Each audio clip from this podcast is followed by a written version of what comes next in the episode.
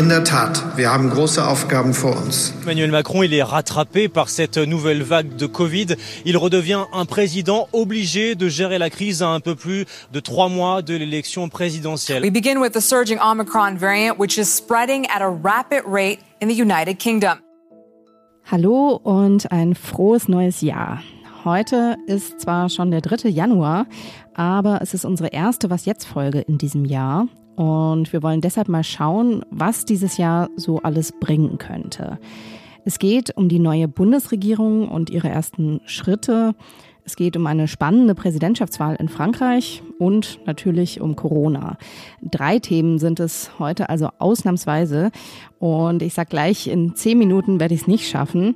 Sonst ist aber alles wie immer. Ich bin Munja Mayberg und jetzt kommen erstmal die Nachrichten. Guten Morgen, ich bin Christina Felschen. Angesichts der Truppenbewegungen an der russisch-ukrainischen Grenze hat US-Präsident Joe Biden seinem Amtskollegen Volodymyr Zelensky Hilfe zugesagt. Sollte Russland die Ukraine angreifen, werden die USA und seine Verbündeten entschlossen reagieren, sagte Biden am Telefon. Letzte Woche hatte er Wladimir Putin mit harten Sanktionen gedroht. Regierungsvertreter der USA und Russlands wollen am 9. und 10. Januar in Genf über den Konflikt beraten. Anschließend kommen Vertreter europäischer Länder dazu. Zwei deutsche Kreuzfahrtschiffe haben ihre Fahrten wegen Covid-Fällen an Bord vorzeitig abgebrochen. Die 2000 Passagiere der AIDA Nova mussten in Lissabon an Land gehen. 3000 Gäste der Reederei TUI Cruises beendeten ihre Reise in Dubai. Redaktionsschluss für diesen Podcast ist 5 Uhr.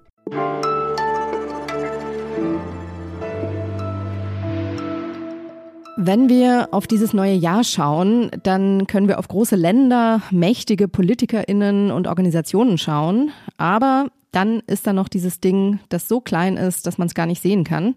Zumindest nicht ohne Mikroskop. Genau. Ich meine das Coronavirus SARS-CoV-2. Wie es mit dem Virus weitergeht, das beeinflusst ja so ziemlich alles, von der Weltwirtschaft über die deutsche Politik bis hin zum Verwandtenbesuch. Wie wird es also dieses Jahr mit der Pandemie weitergehen? Darüber spreche ich jetzt mit Jakob Simmank. Er leitet bei Zeit Online das Gesundheitsressort. Hallo Jakob. Hallo Monja. Jetzt ist ja die vierte Welle gerade etwas abgeflacht und jetzt kommt die Omikron-Variante, die uns eine fünfte Welle in Deutschland bringen wird. Was schätzt du, wie heftig wird sie ausfallen? Ja, das ist eine sehr gute Frage und ähm, es wird niemand dir eine richtig zufriedenstellende Antwort darauf geben können. Das Einzige, was wir machen können, ist uns andere Länder, glaube ich, anschauen und schauen, wie dort die Wellen verlaufen. Wir sehen in Südafrika, dass es eine sehr kurze und hohe Welle gab und wir sehen auch oder sahen am Ende des vergangenen Jahres dezente Anzeichen dafür, dass auch in Großbritannien, vor allem in London, es so erste Abflachungseffekte gibt und die Frage ist sozusagen, ob auch in Deutschland diese Welle kurz und heftig wird.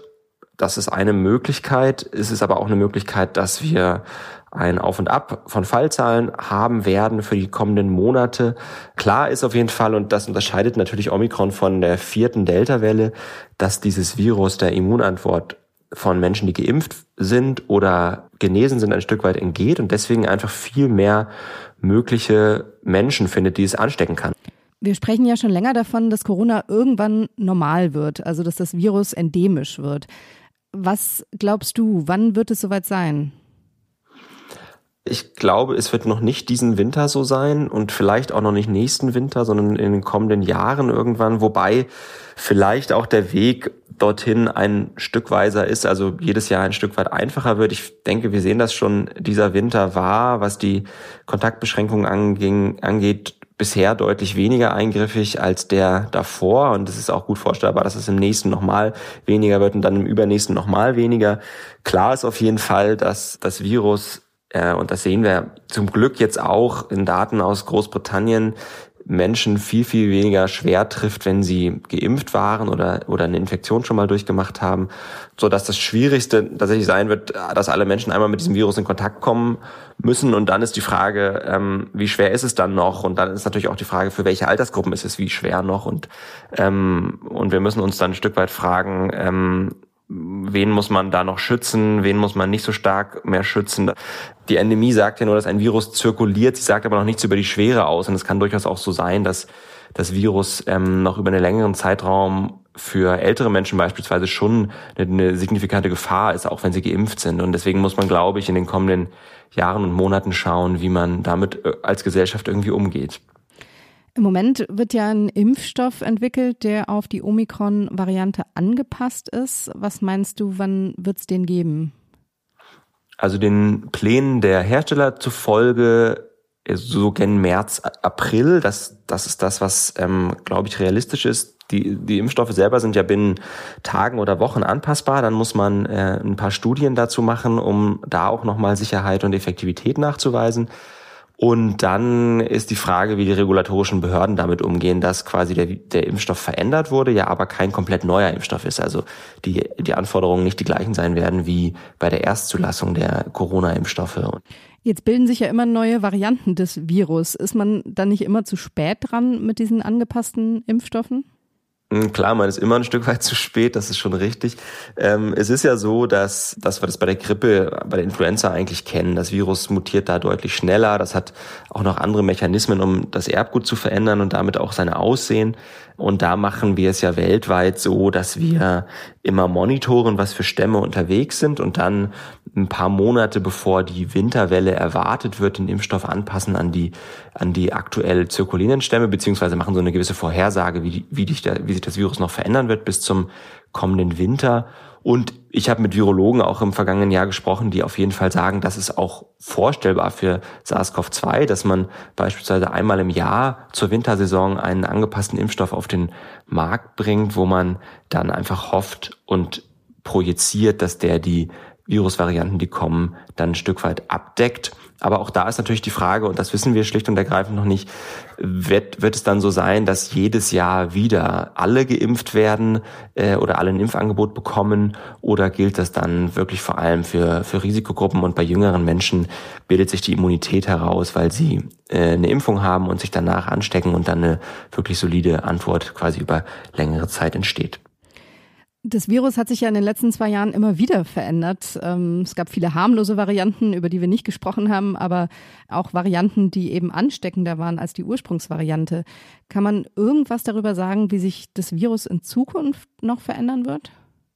Ich muss ganz ehrlich sagen, ich habe kurz bevor Omikron um die Ecke kam, äh, da, davon gesprochen, dass sich das Spike-Protein von SARS-CoV-2 in, den vergangen, in der vergangenen Zeit so ein bisschen weniger dynamisch verändert hat. Und dann kam Omikron um die Ecke, sodass äh, ich auf jeden Fall schon einmal sehr falsch lag. Ähm, naja, wir wissen auf jeden Fall, dass das Virus natürlich, wenn weltweit ganz viele Menschen eine Immunantwort gegen das Virus haben, aus evolutionären Gründen einfach so entwickeln wird, dass es der Immunantwort immer ein Stück weit entgeht.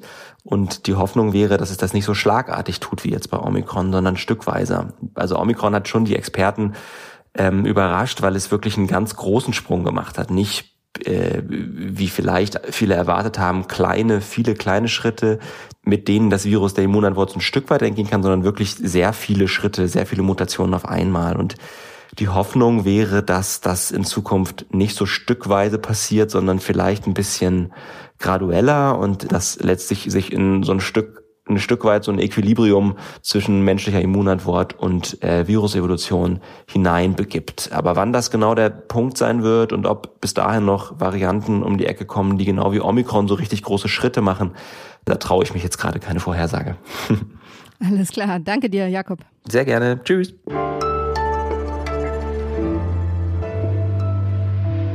178 Seiten ist der neue Koalitionsvertrag lang. Es steht viel drin, von 12 Euro Mindestlohn und der Abschaffung von Hartz IV über mehr erneuerbare Energien bis hin zur Digitalisierung der Verwaltung. Vier Jahre haben SPD, Grüne und FDP jetzt Zeit, um all das umzusetzen. Aber was ist für das erste Regierungsjahr zu erwarten? Darüber spreche ich jetzt mit Lisa Kaspari aus der Politikressortleitung bei Z Online. Grüß dich, Lisa. Hallo Munja. Es gibt ja viele Themen, die drängen. Ähm, die Corona-Pandemie natürlich, aber auch Pflegenotstand zum Beispiel oder die Klimafrage. Was sind denn die ersten Aufgaben der neuen Regierung? Ja, du hast es angesprochen, ganz zentral wird sicher in den ersten Wochen äh, sein die Frage der Bekämpfung der Pandemie. Äh, wie geht es weiter mit dem Impfen? Kommt die Impfpflicht, die allgemeine? Und äh, wenn ja, wie weitgehend wird sie sein? Und damit verbunden natürlich auch die Frage, bleiben wir als Gesellschaft zusammen? Das Thema Corona und die Corona-Regeln, das polarisiert ja wahnsinnig. Das steht alles gar nicht im Koalitionsvertrag, wird aber die ersten Wochen dominieren. Und dann aber natürlich auch die Frage, wie geht es weiter mit dem Klimaschutz? Wie werden Klimaziele erreicht? Wie wird die Wirtschaft umgebaut? Da hat sich ja vor allem Robert Habeck als zuständiger Minister ganz schön viel vorgenommen und er möchte im Januar eine erste Eröffnungsbilanz vorlegen, wie er das nennt, wo er einmal sagt, was alles zu tun sein wird. Recht schnell wird es gehen äh, mit dem Mindestlohn. Da hat Arbeitsminister Hubertus Heil ja schon angekündigt, dass er das gleich Anfang des Jahres vorbereiten will, dass der Mindestlohn auf 12 Euro erhöht wird. Durch diesen ganzen Koalitionsvertrag zieht sich ja eigentlich der Gedanke des Fortschritts, also sowohl ähm, des technologischen Fortschritts, aber auch des gesellschaftlichen, äh, kulturellen Fortschritts. Was ist denn da dieses Jahr zu erwarten? Das ist eine gute Frage. Das finde ich nämlich auch spannend, wie viel von dem Reformanspruch, der im Koalitionsvertrag steht, ja dann auch tatsächlich Wirklichkeit wird. Ne?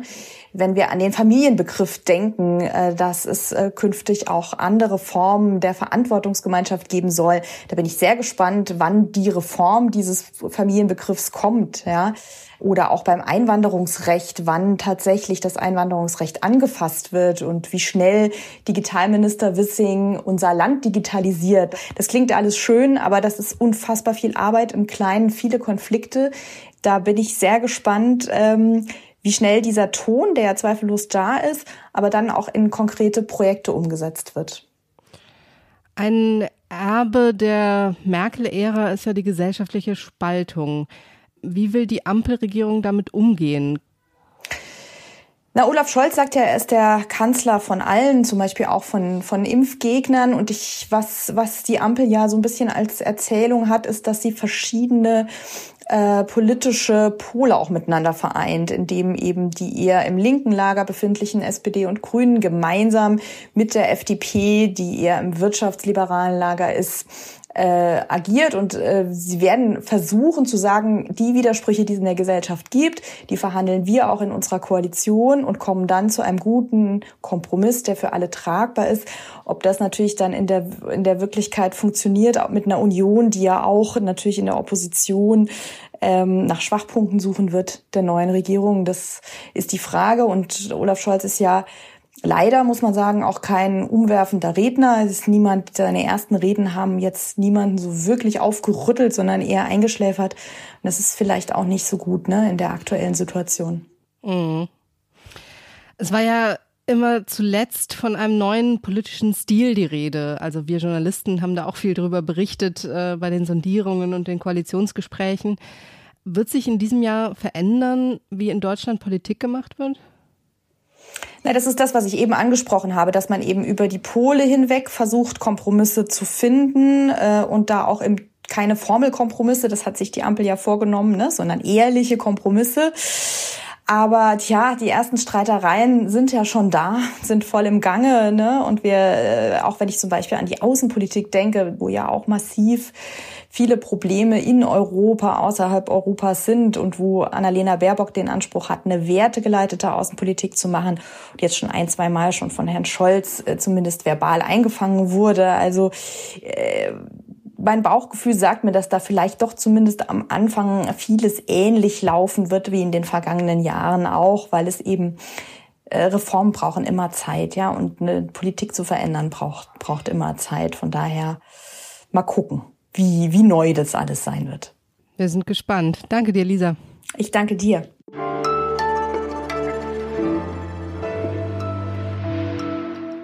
Und sonst so?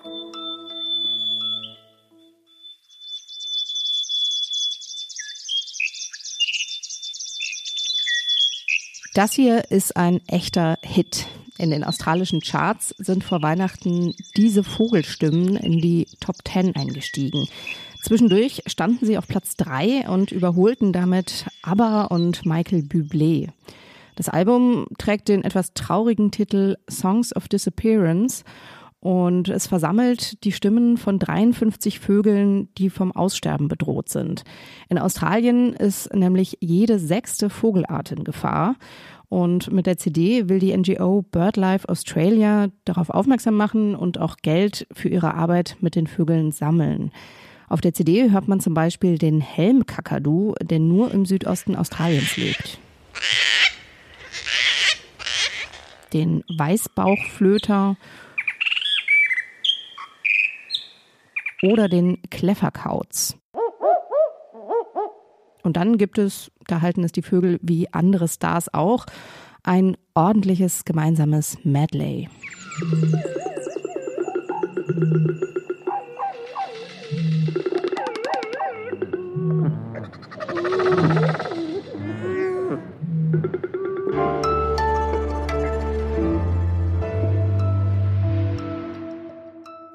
Im April wird in Frankreich ein neuer Präsident oder eine neue Präsidentin gewählt. Emmanuel Macron, der seit 2017 regiert, liegt zurzeit in den Umfragen vorne, obwohl er viele seiner Reformen nicht umsetzen konnte.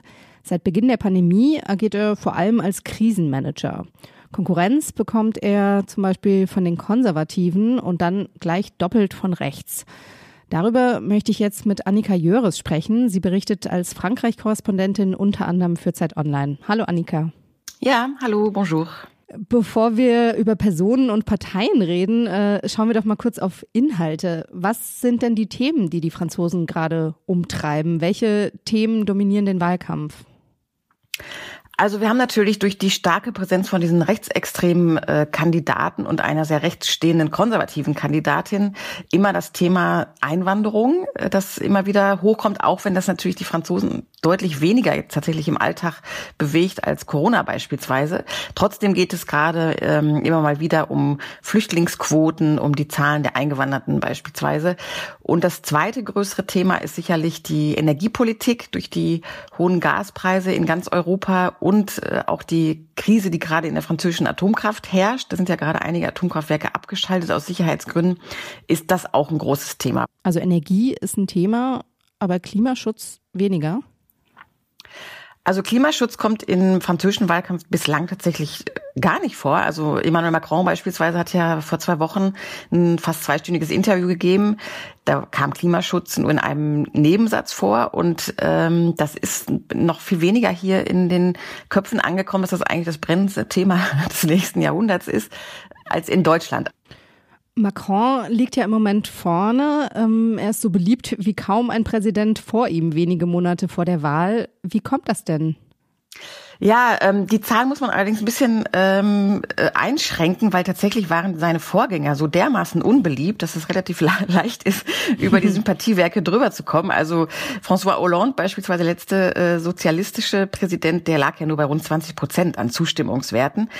Macron hat jetzt etwas über 40, also die Mehrheit der Franzosen ist auch mit ihm unzufrieden, aber er ist tatsächlich beliebter als seine Vorgänger, das stimmt und ich glaube, es liegt auch daran, dass er jetzt in der Corona-Krise das Portemonnaie wirklich sehr weit öffnen konnte. Da hätte ihm ja vorher sozusagen die europäische Schuldenbremse das unmöglich gemacht. In der Pandemie wurden ja die ganzen Regeln jetzt gelockert und es vergeht jetzt eigentlich kaum ein Tag, in dem nicht auch jetzt Schecks verteilt werden. Also beispielsweise gerade eben an die äh, Pfleger und Pflegerinnen in Krankenhäusern, die mehr Geld bekommen sollen. Studierende kriegen einfach so einen 100-Euro-Scheck zur Unterstützung. Es gibt Energieschecks für ärmere Haushalte. Also das Geld fließt da gerade sehr locker und ich glaube, das kauft natürlich auch so ein bisschen Sympathiewerte mit ein. Hm. Und es bessert auch sein Image auf. Äh, früher hieß es ja, er sei der Präsident der Reichen und arrogant und sozial kalt. Genau, er will sich jetzt als ein bisschen ja, empathischerer Typ präsentieren. Macron, ihm wurde ja häufig vorgeworfen, dass er sich ja auch mit so Sprüchen wirklich von sehr oben herab gezeigt hatte. Das kam natürlich dann zusammen mit seinem Image als als kühler Banker und das möchte er natürlich jetzt gerne vor der Wahl aufweichen und sich so ein bisschen weicher und sympathischer zeigen. Die konservative Partei Les Républicains heißt die ja inzwischen, hat Valérie Pécresse nominiert, äh, eine ehemalige Ministerin, die von sich selbst sagt, sie sei zwei Drittel Merkel und ein Drittel Thatcher. Ähm, welche Chancen hat sie denn? Also sie hat jetzt augenblicklich gerade erstaunlich gute Chancen. Erstaunlich deswegen, weil sie eigentlich vor ein paar Monaten noch gar keine Rolle spielte, auch in den Umfragen. Jetzt hat sie sich gegen die parteiinternen Konkurrenten durchgesetzt und liegt jetzt in einigen Umfragen schon tatsächlich nahe bei Macron oder sogar vor ihm dann im, im zweiten Duell. Also ich glaube, sie hat ein sehr rechtes Programm auch, was äh, möglicherweise Wählerinnen und Wähler von Le Pen auch äh, abzweigen kann, aber auch von Macron. Und und ja, also ich halte es nicht für ausgeschlossen, dass sie es tatsächlich macht, das Rennen. Aber es sind ja noch ein paar Wochen. Also genau, das ist noch zu früh, um es abschließend zu beurteilen.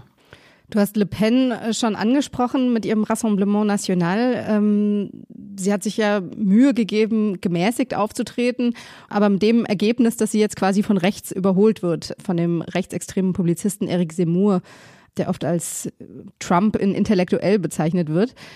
Was macht es denn mit diesem Wahlkampf, dass es gleich zwei Kandidaten gibt, die rechts außen stehen? Also ich denke, dass es natürlich schon dafür sorgt, dass die Themen, die die Rechtsextremen immer gerne vorne haben, nämlich die angeblichen äh, Sicherheitsprobleme durch Flüchtlinge beispielsweise oder Einwanderungsquoten, dass die immer wieder nach vorne gespült werden. Das haben sozusagen diese beiden Kandidaten an sich geschafft. Überraschenderweise ist es aber so, dass die sich eher addieren, diese rechtsextremen Kandidaten. Also am Anfang äh, haben ja viele vermutet, okay, das ist jetzt vielleicht das Ende von Le Pen, wenn da jetzt einer herkommt, der irgendwie relativ schnell viele Stimmen zugewinnen konnte, wie Eric Seymour. Tatsächlich addieren die sich aber eher. Also insofern ist es das rechtsextreme Lager in Frankreich leider bei weit über 30 Prozent und damit so stark wie nie. Und das ist natürlich dann die, die Dominanz im, im Wahlkampf. Die Sozialdemokraten, die ja bis 2017 den Präsidenten gestellt haben, die liegen abgeschlagen bei ungefähr fünf Prozent. Dann gibt's ja noch eine linkspopulistische Partei, La France Insoumise. Aber warum spielen die Linken jetzt zumindest bei den vorderen Plätzen eigentlich keine große Rolle mehr? Ja, das ist eine sehr interessante und zugleich super schwierige Frage. Also da haben sich auch schon viele Experten und Expertinnen den Kopf drüber zerbrochen, warum die Sozialisten, die waren ja jahrzehntelang äh, auch an der Macht in Frankreich, mit François Mitterrand beispielsweise. Und es gibt jetzt Umfragen, da liegen die sogar nur noch bei zwei, drei Prozent. Also dieser absolute Absturz ist schwer zu erklären. Ich glaube aber schon, dass diese, ja, dass Marine Le Pen damit, dass sie immer ihre Themen setzen konnte und das leider auch meiner Meinung nach viel zu viel aufgegriffen wurde in französischen Medien, dass jetzt die gesamte Gesellschaft irgendwie so nach rechts gerückt hat und jetzt weniger gestritten wird über die richtige Schulpolitik oder die Gesundheitspolitik, was ja jetzt augenblicklich nahelege, sondern tatsächlich immer wieder über, über Einwanderer und, und, und deren mögliche Problematik oder Kriminalität gesprochen wird. Und ähm, ja, das sind einfach Themen, bei denen dann die Rechten besser punkten. Und die Linken haben es irgendwie nicht geschafft, vernünftige Kandidaten äh, aufzustellen oder auch Themen zu setzen. Da waren die Rechtsextremen und Rechten in den vergangenen Jahren einfach erfolgreicher. Alles klar. Vielen Dank, Annika. Gerne. Das war's für heute Morgen. Heute um 17 Uhr gibt's wieder unser Update. Heute mit meiner Kollegin Elise Landcheck. Und auch im neuen Jahr können Sie uns natürlich E-Mails schreiben, wie immer an die Adresse wasjetzt.zeit.de. Ich bin Munja Maybock und sage Tschüss.